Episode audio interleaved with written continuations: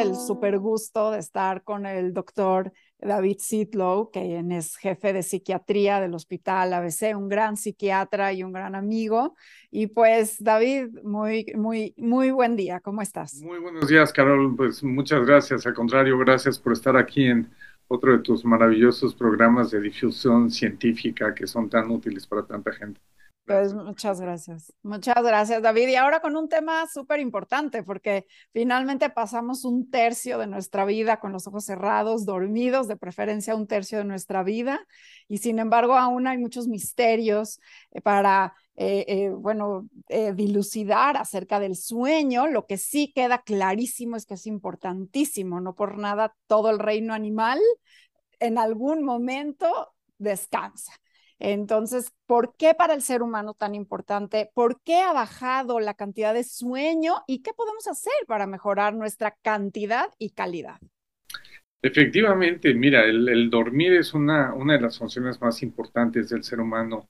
En distintos momentos de la vida, el dormir tiene distintas funciones. Los niños pequeños crecen cuando están dormidos, se desarrollan elementos del sistema nervioso muy importantes, se limpian, este, ciertos procesos metabólicos que están activos durante el día y en la noche aprovechan para, para deshacerse de algunas toxinas y demás.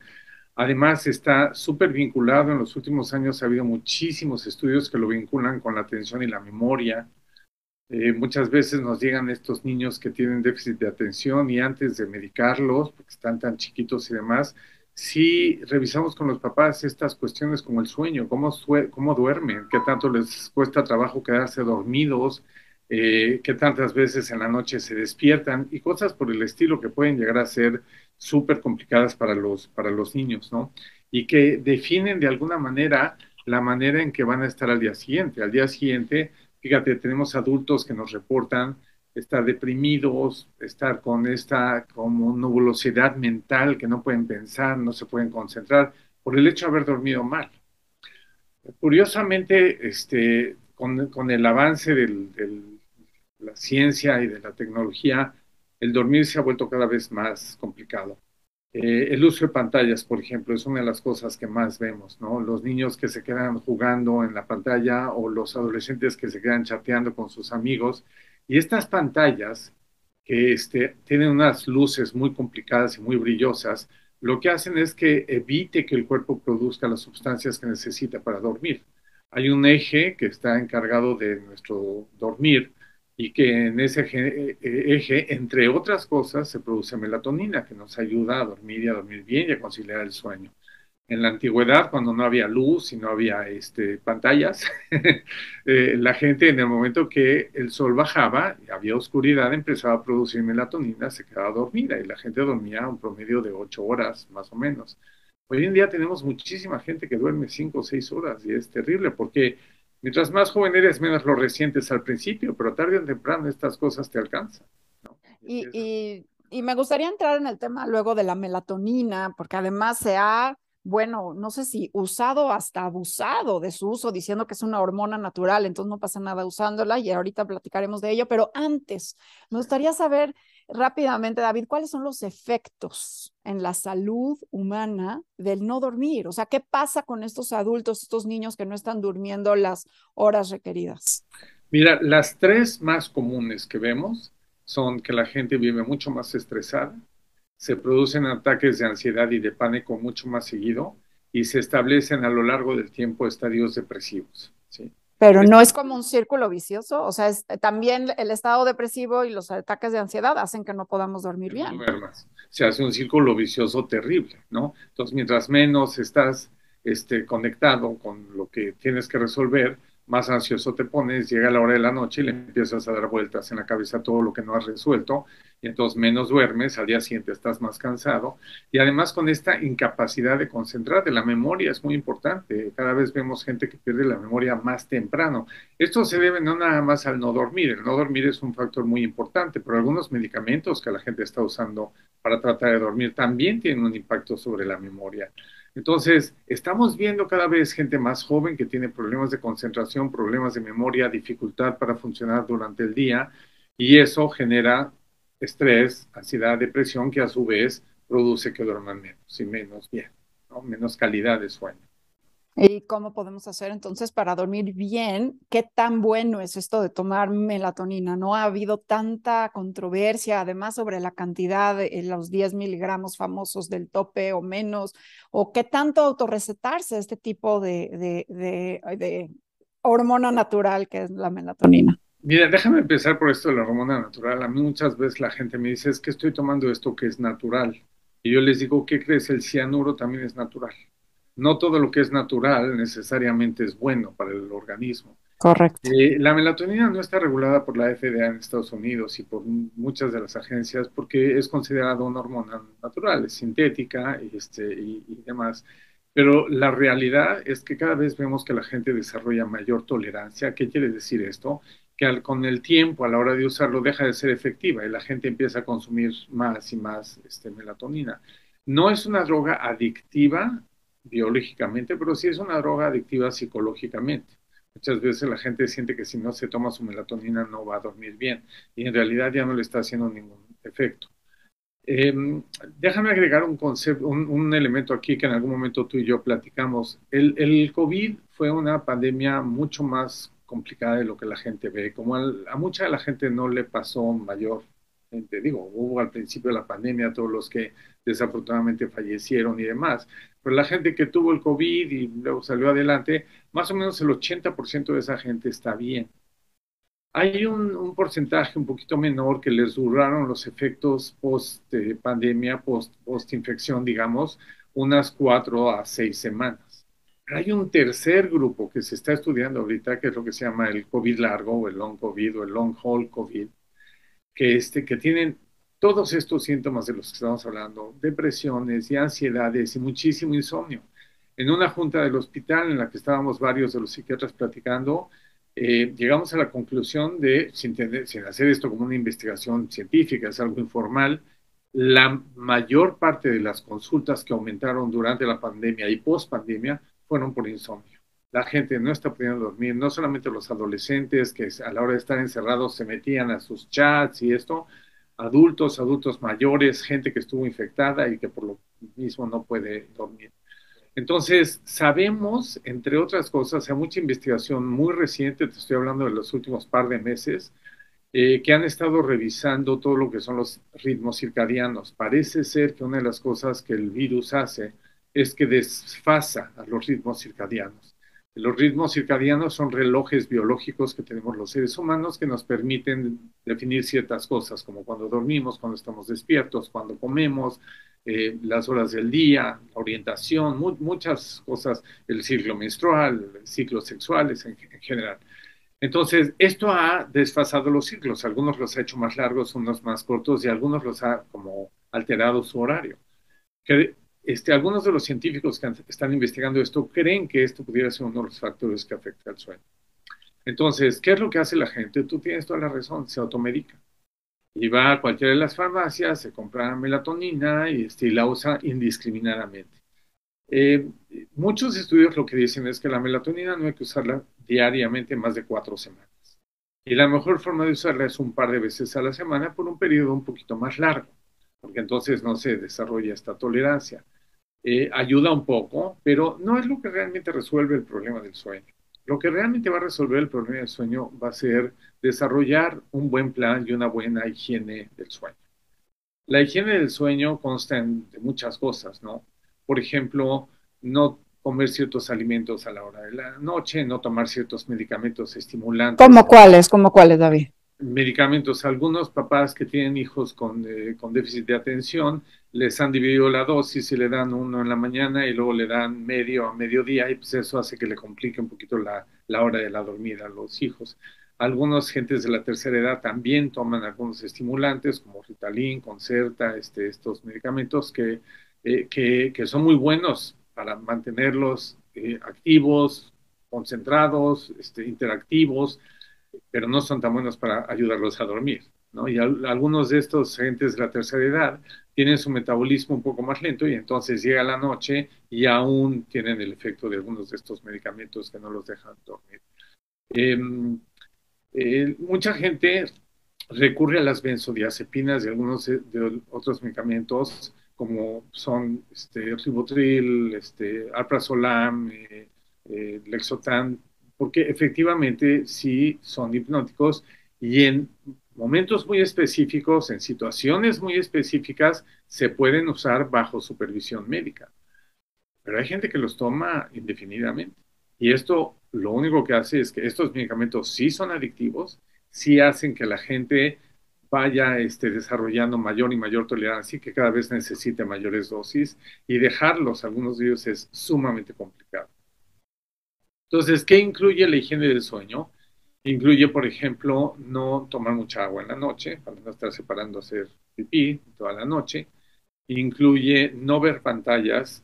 Lo ideal es un par de horas antes de meterse a la cama. Mucha gente ve la tele en la noche, ve las noticias o ve algún programa o ve su serie favorita. Entonces, yo lo que les recomiendo es ponerle un filtro de luz azul a sus pantallas o bajarle el brillo lo más que puedan.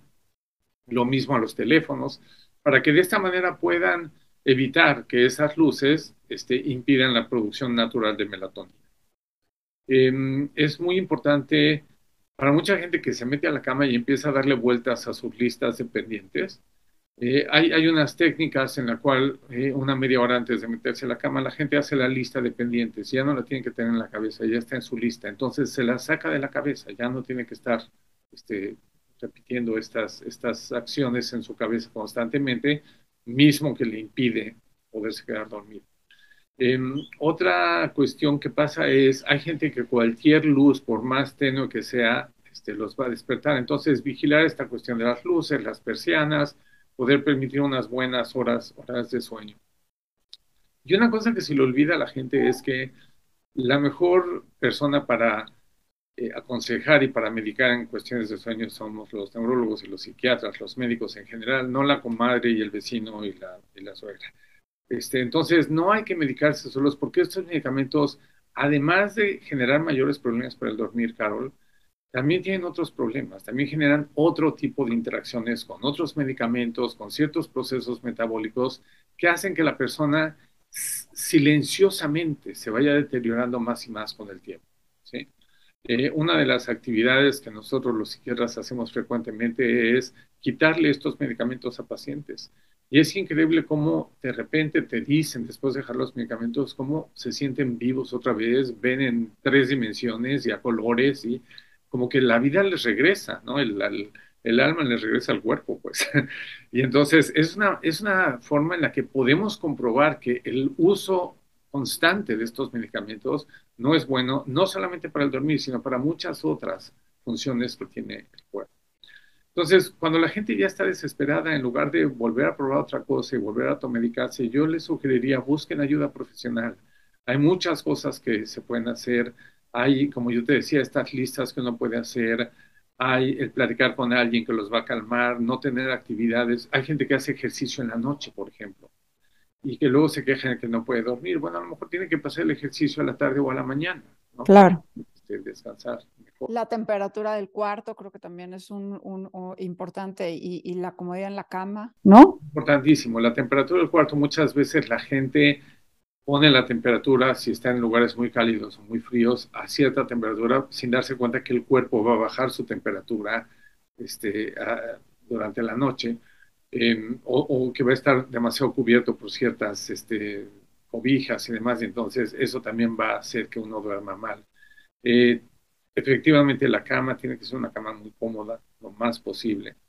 Em, hay mucha gente que dice, bueno, no puedo estar cambiando mi colchón. Efectivamente, no se puede cambiar, pero hay muchas cosas que se pueden hacer. Hay estos colchones de hule espuma que se venden, que son bastante este, económicos, que se pueden poner encima de la cama y que hacen que uno duerma mejor. Las almohadas son importantísimas. Hay gente que, que duerme con almohadas muy grandes y entonces duerme con el cuello chueco y se despierta por ello. Hay algunas patologías vinculadas con esto, como la neuralgia de Arnold y otras, que hacen que algún nervio que viene por acá se, se presione y entonces se levantan con dolor de cabeza. Eh, y de los alimentos, de los alimentos, David, ¿cuáles sí, cuáles no? Por ejemplo, un tecito en la noche.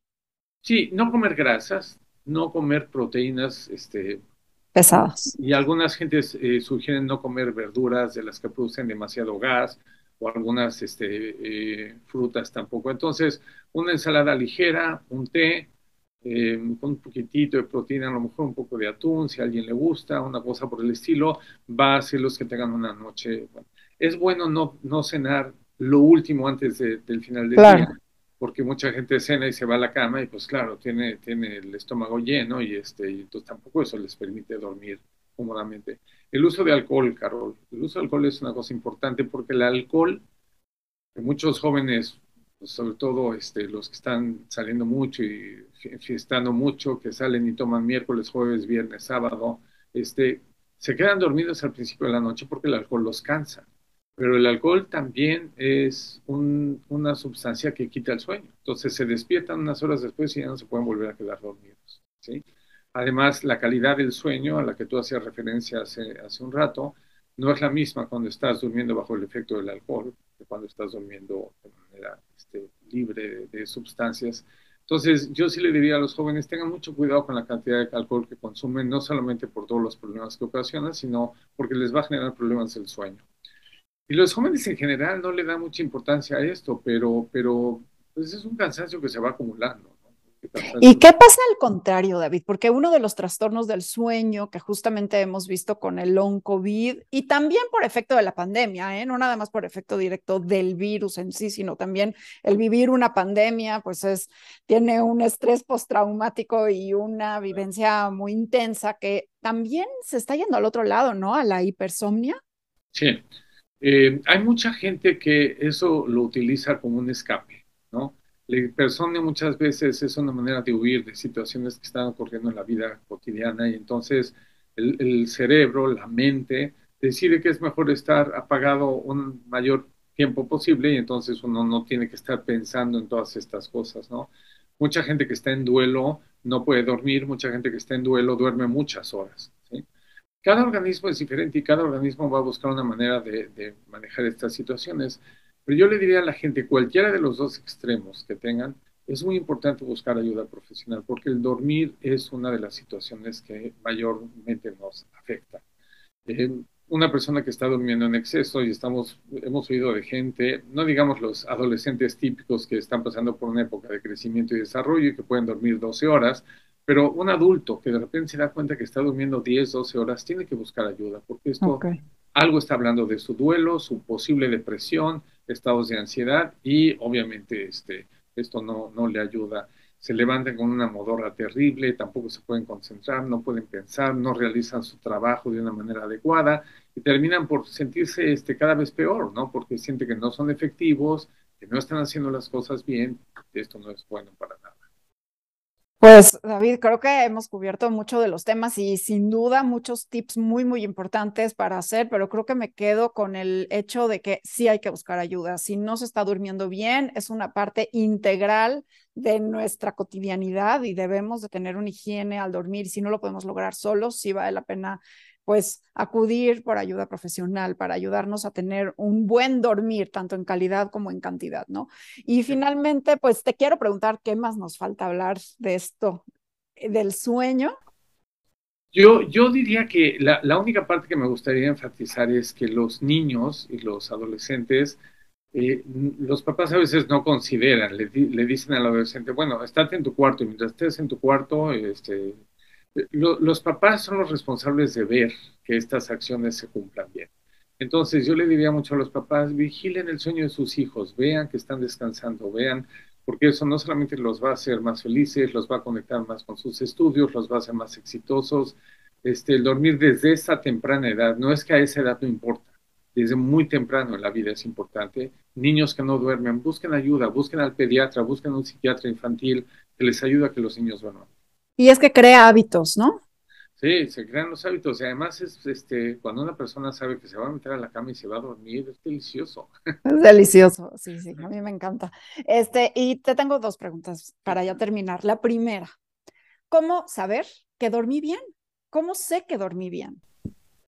Este, es una pregunta muy buena porque los seres humanos somos mucho de opinión y de, y de subjetividad creemos que todo lo podemos objetivizar.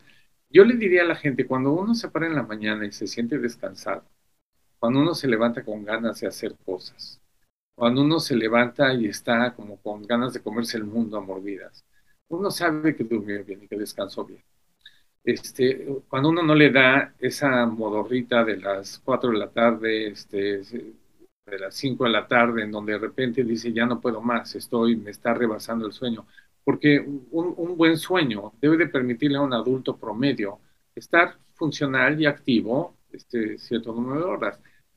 Un pequeño este, paréntesis acá. Obviamente hay gente que tiene trabajos sumamente intensos, sumamente estresantes y que sí puede ser que a lo largo de la tarde les dé un sueño. Bueno, este, el, uso de las siestas, que es otro, otro tema interesante, se puede hacer. Yo siempre le recomiendo a la gente siestas no mayores de 15, máximo 20 minutos, porque si no, de verdad entran en una modorra terrible y porque les puede afectar el sueño de la noche. Esos sueños deben de ser alrededor de las 4, 4 y media de la tarde, la siesta si es que lo van a tomar, porque más tarde interfiere con el sueño de, la noche. Pero, este, pero esto es para gente que verdaderamente tiene trabajos en los que su mente está ocupada constantemente o físicamente está muy rebasados. Em, otra forma de saber que uno descansó bien es cuando está haciendo las cosas como las había planeado, está siendo exitoso en lo que desea hacer, no tiene dudas con respecto a esta toma de decisiones que a veces tenemos, no dormir bien también nos hace dudar de todo lo que estamos haciendo. Entonces hay muchos parámetros que uno puede utilizar para esto.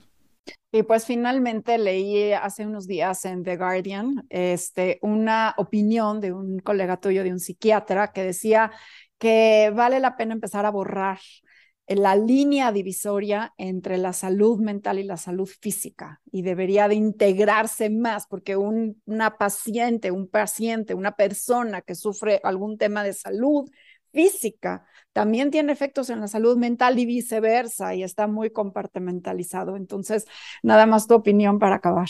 Totalmente, Carlos, no podría yo estar más de acuerdo. De hecho, mi práctica está dedicada fundamentalmente a todo lo que llamamos problemas somáticos, que es la manera en que la mente, perdón, la manera en la que la mente impacta en el cuerpo y el cuerpo impacta en la mente. Y este, con los años que llevo trabajando en esta profesión, te puedo decir que no conozco muy, muy, muy pocas padecimientos físicos que no tengan un componente emocional importante, ya sea en su génesis o en su preservación o en su conclusión. La mente y el cuerpo están constantemente interactuando. Entonces, creo que este colega tiene toda la razón y mientras más los médicos nos demos cuenta de eso, mejor vamos a atender a nuestros pacientes. Pues que haya salud, eso incluye la salud mental. Y pues sin duda me imagino que tienes muchísimo trabajo porque si algo nos ha dejado la pandemia es una epidemia también de, temas en salud mental. Así que pues, te mando un abrazo, David. Gracias por estar. Carol, gracias por todo y felicidades nuevamente. Un abrazo, un abrazo con cariño y a dormir. Y muchas gracias.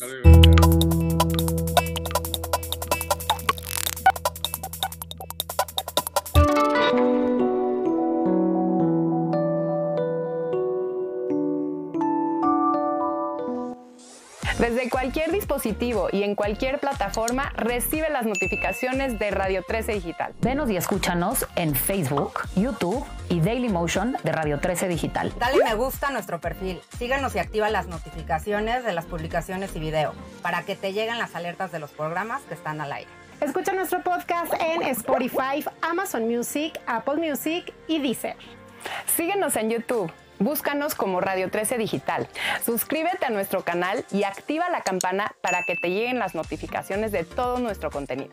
Visita nuestra página web www.radio13.mx. Radio 13 Digital, programación consciente.